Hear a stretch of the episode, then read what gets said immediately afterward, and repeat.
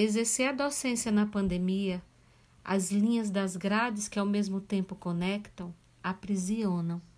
A sensação de estarmos sendo engolidas por uma grande onda e, ao mesmo tempo, a necessidade de estarmos sempre navegando.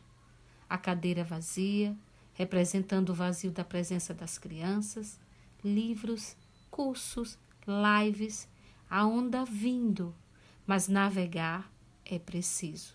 E eu, docente da educação infantil, que fui moldando os meus fazeres na observação, sou levada ao lugar das crianças. Onde estão? O que vem? E que saudade alimentam? Um olhar para fora.